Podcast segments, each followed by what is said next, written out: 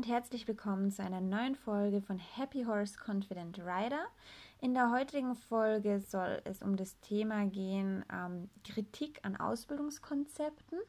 Ich weiß noch nicht genau, ob ich die Folge wirklich so nenne, aber es geht also im Prinzip einfach darum, dass es ja viele Ausbildungskonzepte gibt, ähm, verschiedene Schulen, die einfach eine gewisse Vorgehensweise in der Pferdeausbildung ähm, ja, für gut empfinden und ähm, sich dann eben daran halten. Aber, und das ist eben die Kritik, die ich so ein bisschen daran üben möchte, dass sich diese Konzepte eben nur daran halten. Also da gibt es dann sehr wenig irgendwie nach links und rechts schauen und von daher sind diese Ausbildungskonzepte meines Erachtens nach sehr unflexibel. Das fängt jetzt eben bei so ähm, klassischen, in Anführungszeichen, Ausbildungsschulen an, wo man eben dann häufig ähm, die Unterteilung hört eben in die FN-Reiter oder eben die, die klassischen Englischreiter. Dann gibt es die klassischen Reiter, die akademischen Reiter, die barocken Reiter, dann die Reiter der Legerté nach Philipp Karl. Also es gibt ja, ähm, das waren jetzt sehr viele aus dem klassischen Sektor dabei, aber alleine dort gibt es ja sehr viele verschiedene Schulen die für gewisse Dinge auch einfach bekannt sind, so wie zum Beispiel die Reiter der Lecherté von Philipp Karl, da fällt einem meistens als erstes die hohe Hand ein. Ähm, bei den akademischen Reitern sind es einfach so Dinge wie Schulhalt oder ähnliches, also auch diese ähm, stehenden Positionen einfach. Ähm, und das ist das, was ich so ein bisschen meine mit Ausbildungskonzepten. Grundsätzlich ist ein Konzept nichts Schlechtes, weil ein Konzept bedeutet ja, dass man irgendwie so einen Plan hat von dem, was man tut. Ein Konzept kommt auch uns Menschen sehr entgegen, ähm, weil für uns einfach vom, von der Denkweise her, vom, ähm, vom Gehirnaufbau her schon fast, ist es einfach so, dass ein Konzept ist für uns einfach nachzuvollziehen und einfach zu verstehen. Ja, es gibt Regeln, ähm, was ich auch gut finde bei den meisten Konzepten, es gibt auch oft Erklärungen. Also warum wird so etwas gemacht, wie es nun mal gemacht wird.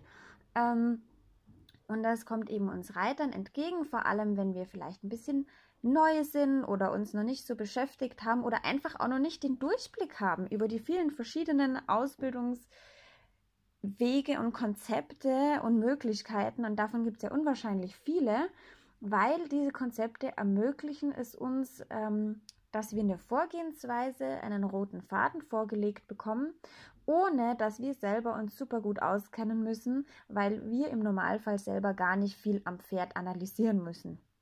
Weil wir haben dieses Konzept. Ähm, dieses Konzept verspricht eigentlich in den meisten Fällen, dass es gesundheitsfördernd ist und ähm, die meisten Konzepte versprechen auch, dass sie individuell aufs Pferd eingehen, was in sich ein bisschen ein Widerspruch ist.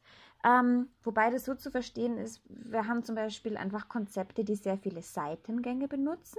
Also die, da so, ähm, die Seitengänge einfach als wichtiges Element in der Pferdeausbildung erachten. Und die dementsprechend dann natürlich auch viele Seitengänge reiten. Und insofern da ähm, dann eben individuell sind, als dass sie sagen, okay, ich reite nicht mit jedem Pferd ähm, die gleiche Kombination von Seitengänge, sondern da gibt es Unterschiede.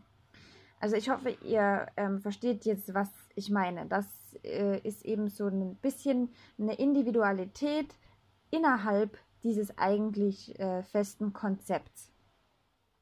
So, und das kommt uns natürlich sehr entgegen, weil wir haben dann auch einfach subjektiv das Gefühl, dass wir ähm, das Richtige tun, das ist immer ganz wichtig. Ähm, ohne, wie gesagt, dass wir uns selbst ähm, eben super gut auskennen müssen. Das heißt, wir brauchen nicht uns jahrzehntelang damit irgendwie beschäftigt haben. Und wir müssen, wie gesagt, was wir ja meistens auch nicht können und womit wir überfordert werden, das Pferd mit seinen Problemen und Baustellen nicht bis ins kleinste Detail individuell analysieren, sondern können eben so einfach mal loslegen. Das heißt, diese Konzepte geben uns Reitern einfach auch Sicherheit. Und grundsätzlich ist es ja nichts Schlechtes, wenn wir uns sicher fühlen.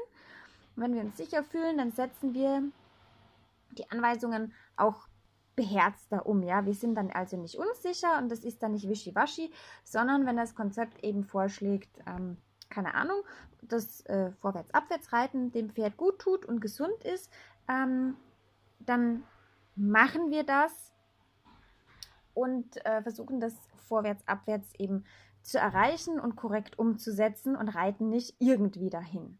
Also das ist so dieser positive Effekt als Beispiel jetzt. Ähm, das Problem ist aber einfach, dass ich sehe, dass diese ähm, Konzepte sehr festgefahren oder unflexibel einfach sind. Ähm, oder manchmal bin ich mir auch nicht sicher, ob es ursprünglich die Idee äh, der Person war, die dahinter steht. Also zum Beispiel bei den akademischen Reitern ist ja ein Bent Branderup so der, wo man sagen kann, der Erfinder ist jetzt das falsche Wort, aber ähm, der Mann, der hinter der akademischen Reitkunst steht. Und da ist natürlich so ein bisschen frag fraglich auch, ob einfach die Leute, ähm, die bei diesen Personen gelernt haben und die dann eben Ausbilder in diesem System sind, ob die einfach selber nicht so viel Wissen haben, wie die Person, die das ursprünglich ins Leben gerufen hat und ob diese Konzepte dann deswegen eben äh, weniger flexibel und weniger individuell sind oder ob das von den Personen, die dahinter stehen, tatsächlich so geplant war, dass die so wenig flexibel sind. Das ist eine Sache, da bin ich mir nicht sicher und die kann ich euch auch nicht beantworten. Aber was mir halt aufgefallen ist, ähm, dass äh, es bei diesen Konzepten einfach so sind, ähm, die sind sehr unflexibel. Also es ist dann zum Beispiel, es wird immer langsam geritten oder es wird immer über Tempo geritten oder es wird immer vorwärts, abwärts geritten oder es wird immer in Aufrichtung geritten oder es wird fast nur seitwärts geritten oder es wird fast nur geradeaus geritten. Also das ist sehr extrem im Endeffekt. Ich denke, ihr wisst, ähm, was ich meine. So, und wie ich bereits gesagt habe, ist ja auch so, dass es für uns ähm, Reiter ein bisschen undurchsichtig ist, ähm, welches Konzept jetzt besser ist, in Anführungszeichen, weil ja auch einfach alle behaupten, dass sie besser sind als das andere im Endeffekt und alle behaupten, gesund zu sein. Und die meisten behaupten eben auch noch, dass sie ähm, individuell sind. Und es klingt erstmal alles ganz super und ganz toll. Und ähm, ich finde aber, wenn diese Konzepte so unflexibel sind, ja, dann sind die weder individuell ich will jetzt nicht sagen, dass sie die Pferde krank machen, das gar nicht, aber sie sind auch nicht unbedingt ähm, optimal gesundheitsfördernd, weil für ein absolut hundertprozentiges gesundheitsförderndes Arbeiten des Pferdes müssen wir einfach komplett individuell auf dieses Pferd abgestimmte Übungen machen. Und das geht eben mit so einem Konzept nicht. Was ebenfalls schwierig ist, ist eben, dass alle behaupten, ähm, von Anfang der Ausbildung eines Jungpferdes bis zum Ende der Ausbildung das Mittel der Wahl zu sein. Also halt richtig zu sein, ja. Also wo man dann sagt, ja, von der Remonte bis zur hohen Schule nur gebisslos oder nur Gebiss ähm, oder was ich eben vorher auch genannt habe mit den verschiedenen Schulen. Und das finde ich auch schwierig, weil die Pferde sich ja im Laufe des Lebens und auch im Laufe der Ausbildung einfach verändern und weiterentwickeln. Es tauchen neue Probleme auf, andere Probleme, die verschwinden. Das Pferd verändert sich körperlich, das Pferd verändert sich psychisch, dann kommt vielleicht noch irgendwie was dazu, wie ähm, vielleicht irgendeine ähm, Erkrankung oder irg irgendetwas, also auch im Außen tatsächlich, äh, was einfach zu einer Veränderung führt. Ja, das verändert sich ja alles ständig.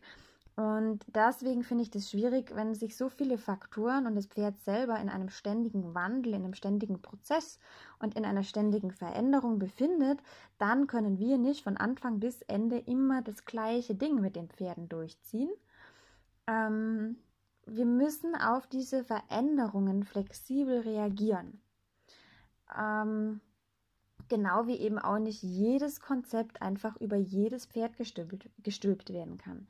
Wir haben ja verschiedene Pferderassen. Die haben einen gewissen Körperbau, die haben eine gewisse Mentalität, je nachdem, wofür die auch gezüchtet wurden. Also ich denke, ihr werdet mir alle zustimmen, dass ein Kaltblut äh, sowohl körperlich als auch psychisch was anderes ist als zum Beispiel ein Araber. Ähm, Und diese zwei Pferde jetzt nach demselben System auszubilden, finde ich schwierig.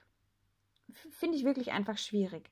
Ähm, dann ist es natürlich auch so, wir haben verschiedene Probleme.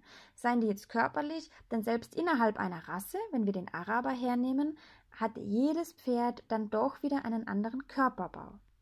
Klar, in der Rasse in, äh, kann es ähnlich sein, aber die meisten Pferde haben einfach einen anderen Körperbau. Es gibt Pferde, die haben dann unglücklicherweise eine Fehlstellung der Beine, vorne oder hinten. Ähm, und es gibt Pferde, die haben keine Fehlstellung der Beine. Da ist aber diese typische Arabergruppe, wie man die kennt, die es den Arabern meistens schwierig macht, sich zu setzen, besonders stark ausgeprägt. Oder das nächste Pferd hat einfach einen schwachen Rücken, ist einfach so schon auf die Welt gekommen und der nächste hat es aber nicht, der hat einen stabilen Rücken, hat dafür aber ein anderes Problem. Dann ist er auch psychisch ganz klar. Ich habe ja den Charakter angesprochen, den Grundcharakter. Auch der ist bei jedem Pferd, auch innerhalb einer Rasse, ganz unterschiedlich. Es gibt auch bei Arabern eher gemütliche Pferde und es gibt eher Pferde mit viel Dampf, mit viel Gas. Und was wir natürlich auch nicht wissen, je nachdem wie die aufgewachsen sind, ob die schlechte Erfahrungen auch gemacht haben, mit was die schlechte Erfahrungen gemacht haben, also ob es beim Reiten, bei der Ausbildung selber war oder ob die einfach insgesamt sehr schreckhaft sind oder was auch immer. Also das sind ja auch Dinge, die wieder bei jedem Pferd anders sind, ähm, weil sie anders aufgewachsen sind. Das kommt dann natürlich nochmal zusätzlich dazu. Dann ist natürlich auch wieder die Frage, jedes Pferd-Reiterpaar hat eine ganz individuelle Dynamik. Also jeder Mensch hat ja wiederum auch einen eigenen Körperbau, eine eigene Persönlichkeit und das in Kombination mit dem Pferd, Pferdekörper, Pferdepersönlichkeit in Verbindung ergibt jedes Mal eine ganz individuelle Dynamik. Ist ja auch die Frage, wie sieht das reiterliche Können aus? Ist das ein Anfänger oder reitet der schon jahrelang? Ähm, hat dieser Mensch, auch wenn er jahrelang geritten ist und der ist erfolgreich S-Dressuren gegangen, holt sich jetzt ein junges Pferd und hat aber irgendwie für junge Pferde kein Gefühl oder einfach auch keine Erfahrung, ähm, dann kann es natürlich auch sein, dass ihm das trotzdem nichts nützt, obwohl er jahrelang S geritten ist. Ähm, oder wenn man Leute hat, die einfach körperlich das Koordinativ nicht drauf haben, die aber ein wahnsinnig gutes Gefühl fürs Pferd haben. Also jeder hat ja wieder dann auch unterschiedliche Stärken und Schwächen. Und dann ist natürlich noch wiederum die Frage, was sind die reiterlichen Ziele? Möchte ich mit meinem Pferd entspannt im Gelände ausreiten gehen? Möchte ich Dressurlektionen reiten? Möchte ich ein bisschen was von allem? Auch das wieder ganz viele unterschiedliche Möglichkeiten und ganz individuell. Und deswegen finde ich einfach über eine derart vielschichtige Sache ist es sehr, sehr, sehr schwer, ein Konzept ähm, drüber zu stülpen, sage ich jetzt einfach mal. Und das auch noch von Anfang bis Ende. Grundsätzlich ist es natürlich absolut legitim, wenn man sagt, man hat einfach so einen roten Faden, daran hält man sich, das dient einem so ein bisschen als Orientierung und als Sicherheit, aber man weicht von diesem roten Faden einfach mal hier und da ab, wenn es nötig ist. Oder wenn man einfach das Gefühl hat, das ähm, braucht das Pferd jetzt oder das ist jetzt gut. Ähm, deswegen verteufle ich jetzt die Konzepte gar nicht per se, aber dass ihr euch das einfach bewusst macht und dass ihr euch selber vielleicht innerhalb von diesem Konzept, nachdem ihr gerne reiten möchtet, einen Freiraum schafft. Ja, da ist man dann auch weniger eingeengt, ganz einfach. Ähm, und vor allem ist mir halt ganz wichtig dabei, ähm, es geht ja ums Pferd. Ihr wollt ja im Normalfall, hoffe ich jedenfalls, das Beste fürs Pferd. Das heißt, selbst wenn ihr nach einem Konzept reitet, schaut bitte auf die Reaktion vom Pferd. Also ähm, einfach Gesichtsausdruck, wirkt das Pferd zufrieden, auch im Verlauf der Ausbildung entwickelt es sich da irgendwie positiv über die Wochen hinweg, wo ihr mit dem Pferd arbeitet zum Beispiel. Muskulär gesehen finde ich persönlich es einfach sehr sinnvoll, wenn man sich jemanden holt, der einem da objektiv eine Rückmeldung gibt, wie ein Physiotherapeut, ja, der tief in die Muskulatur auch einfach reinfassen kann, der mehr erkennt mit den Händen als auch mit dem Auge, der da ganz objektiv eine Rückmeldung geben kann ob sich das Pferd da eben muskulär positiv entwickelt oder eben nicht. Im Übrigen können Physiotherapeuten äh, einem auch ganz tolle Tipps geben. Ähm, die schauen sich ja auch den individuellen Körperbau vom Pferd an und machen das bei vielen verschiedenen Pferden jeden Tag. Ähm, die können euch da auch wertvolle Tipps geben, was die persönlichen Problemzonen von eurem Pferd sind.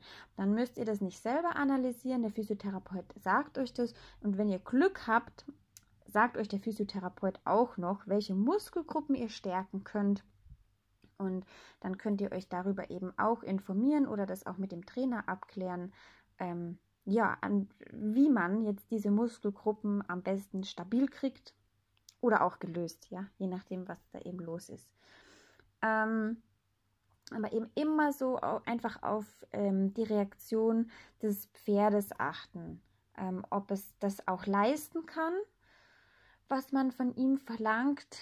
Also so gut man das auch macht, es gibt Pferde, die brauchen für Seitengänge einfach zum Beispiel ähm, wahnsinnig viel Zeit, weil es einfach sehr schwierig ist. Da kann es unter Umständen einfach sinnvoll sein, ähm, man lässt die erstmal weg und schaut, dass man die Koordination anderweitig ähm, schult oder dass man überhaupt den ganzen Pferdekörper erstmal anders stabilisiert und geht dann wieder an die Seitengänge. Ne, so als Beispiel. Gibt natürlich auch umgekehrt den Fall, dass es total sinnvoll ist, am Anfang Seitengänge früh einzubauen. Ähm, aber es ist eben ganz, ganz individuell.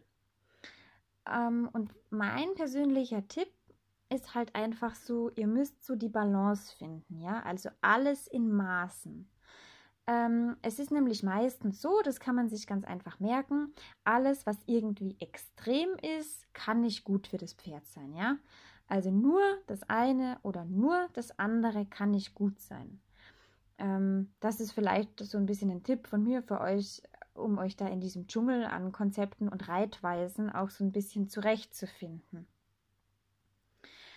Ähm, und jetzt möchte ich eben noch was dazu sagen, weil es eben ganz gefährlich auch ähm, sein kann, weil es auch manchmal äh, einfach falsch rüberkommt. Ich, ich, bin mir nicht sicher, ob das eben so beabsichtigt ist. Also ich zum Beispiel, ich bin ja selber, habe ich diese Zusatzausbildung gemacht für Equikinetik und Dualaktivierung. Das heißt, ich bin eine zertifizierte Trainerin und habe jetzt aber mit meinem Jungpferd, ähm, der eben noch nicht geritten ist und als ich den bekommen habe, da habe ich nicht mit Equikinetik angefangen, obwohl es ja eben auch gesagt wird, das ist ganz toll für junge Pferde, zum Muskelaufbau vor dem Reiten und so weiter und so fort. Und für ihn war das aber einfach das Falsche. Ich habe aber die Gassen genutzt als ähm, optische Hilfe, damit mein Pferd sich, äh, wenn ich ihm das Longieren beibringe, da einfach zurechtfindet, dass der optischen Anhaltspunkt hat und weiß, äh, wo er entlanglaufen muss. Auch als Kontrolle für mich selber, dass ich weiß, dass mein Zirkel auf beiden Seiten wirklich gleich groß wird, damit ich da die natürliche Schiefe des Pferdes nicht noch unterstütze. Also diesen Teil des Konzeptes Blau-Gelb sozusagen habe ich mir schon herausgegriffen hab's aber auf die Bedürfnisse von meinem Pferd umgewandelt.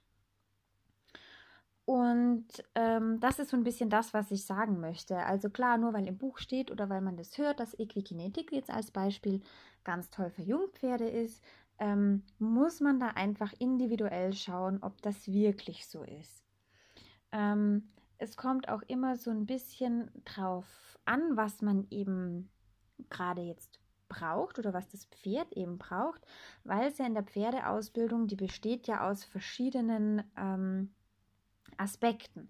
Wir müssen ja unterscheiden, wir müssen ja das Pferd erziehen, beziehungsweise eine Beziehung zum Pferd herstellen. Das ist so der eine Punkt. Das nächste ist, ähm, das Pferd muss lernen und verstehen, was wir von ihm wollen seien das jetzt Hilfen oder auch, dass das Pferd versteht, dass zum Beispiel die Ausrüstung nichts Gefährliches ist. Ähm, dann kommt eben auch noch die körperliche Ausbildung, wobei wir bei der körperlichen Ausbildung zum Beispiel auch wieder unterscheiden müssen zwischen Kraft, Ausdauer, Balance und Koordination. Und je nachdem, was man gerade braucht, kann, können da einfach unterschiedliche Möglichkeiten von Vorteil sein. Also wenn ich jetzt ein Pferd habe, bei dem ähm, Balance und vor allem Koordination ganz schlecht sind, mh, hm, kann es sein, dass Equikinetik zum Beispiel hilft. Ähm, je nach Pferd würde ich da aber vielleicht dann erstmal zu was anderem greifen und ähm, mit dem einfach ein bisschen zum Beispiel spazieren gehen, ja, auf verschiedenen Untergründen oder durch ein Stangenmikado ähm, gehen lassen oder einfach eben Körperwahrnehmung mit der Tellington-Arbeit machen. Also da gibt es dann Sachen, die sind meiner persönlichen Meinung nach ähm, für den Bereich Balance, Koordination noch einen Ticken besser geeignet als jetzt zum Beispiel Equikinetik. Ähm, oder wenn man möchte, dass das Pferd irgendwie etwas lernt, also auch bei einer Equikinetik, das darf man ja nicht vergessen, das ist ja dann ganz toll, dass das Pferd da körperlich irgendwie vorbereitet wird.